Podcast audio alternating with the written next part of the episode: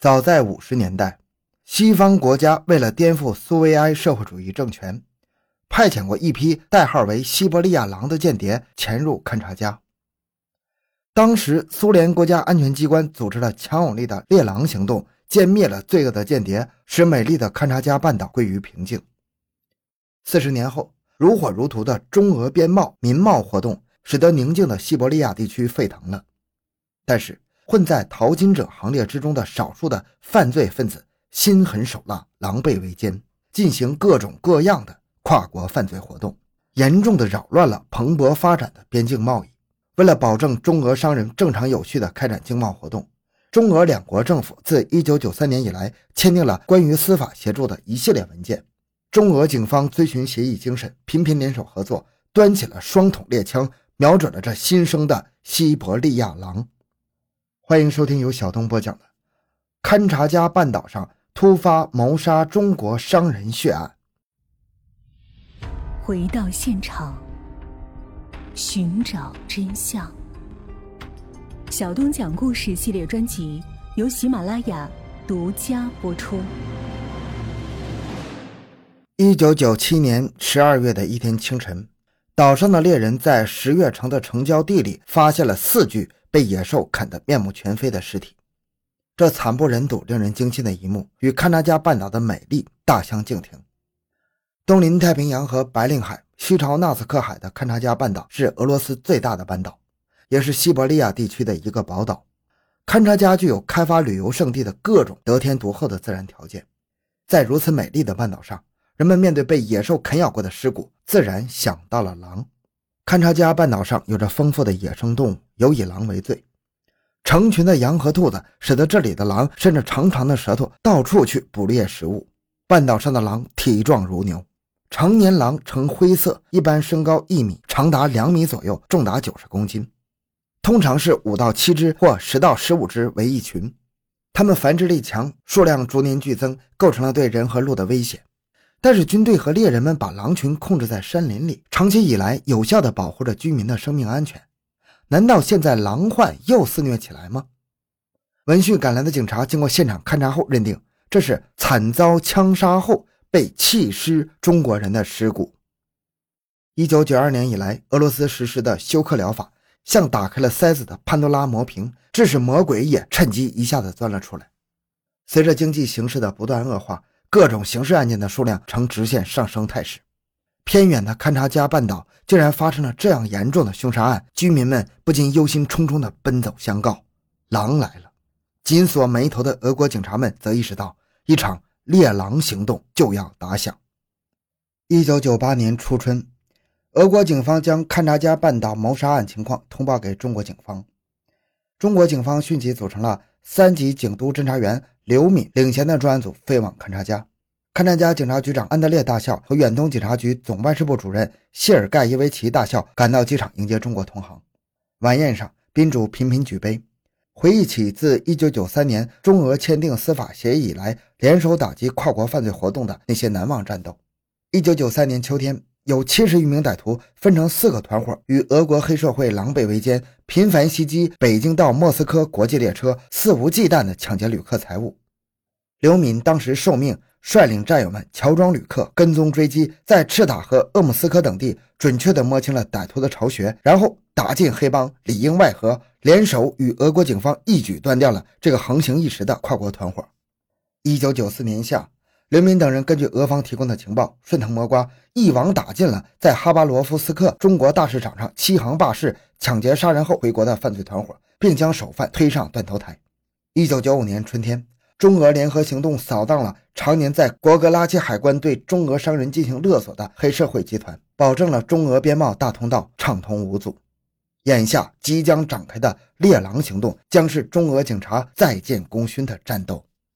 双方认真分析起了这起弃尸荒野的凶杀案后，认定案件是发生在1997年的秋天。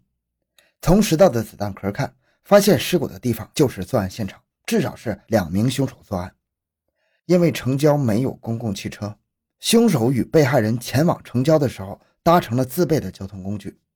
此外，在现场还发现了一小块被血水浸泡后又被小动物嘴咬过的破损名片，上面残存着模糊不清的汉语“翻”三个字。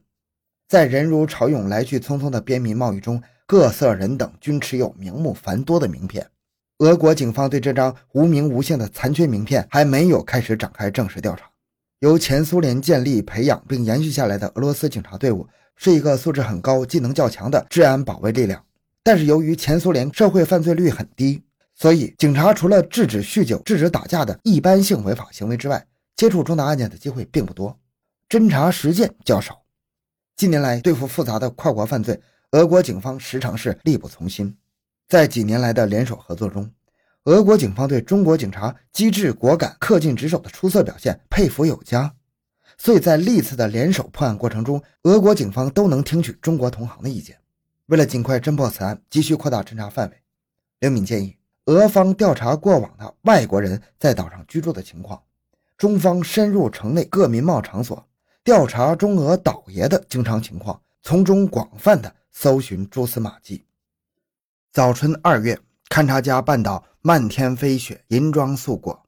刘敏等三名中国警察又一次扮演成了倒爷儿，冒着严寒，连续五天以收购熊的羚羊角为名，在巴扎拉市场里面转悠。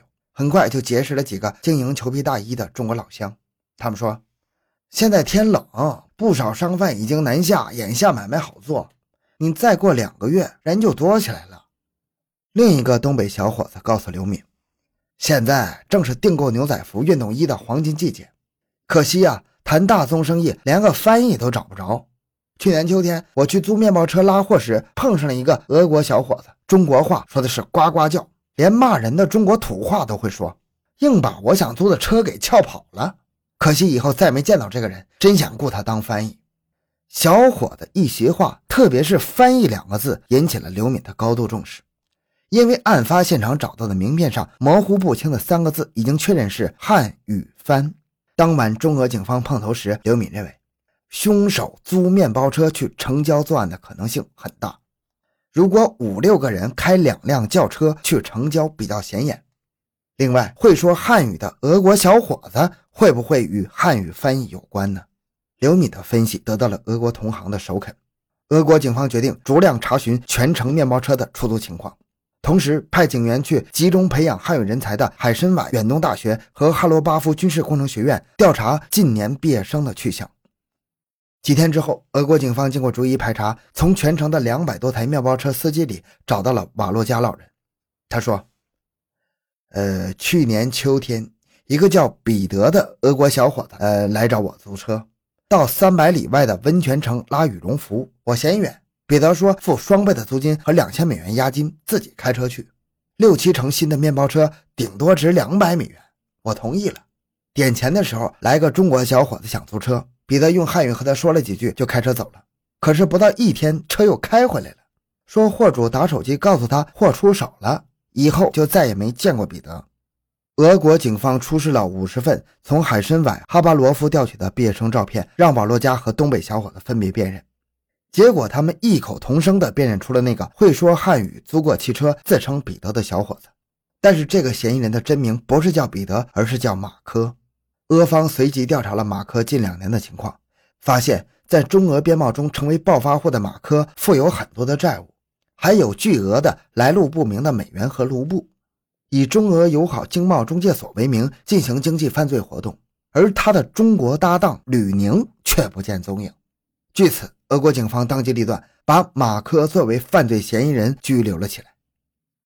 狡猾的马科自以为警方不掌握他的行踪和活动，竟矢口否认他去过勘察家。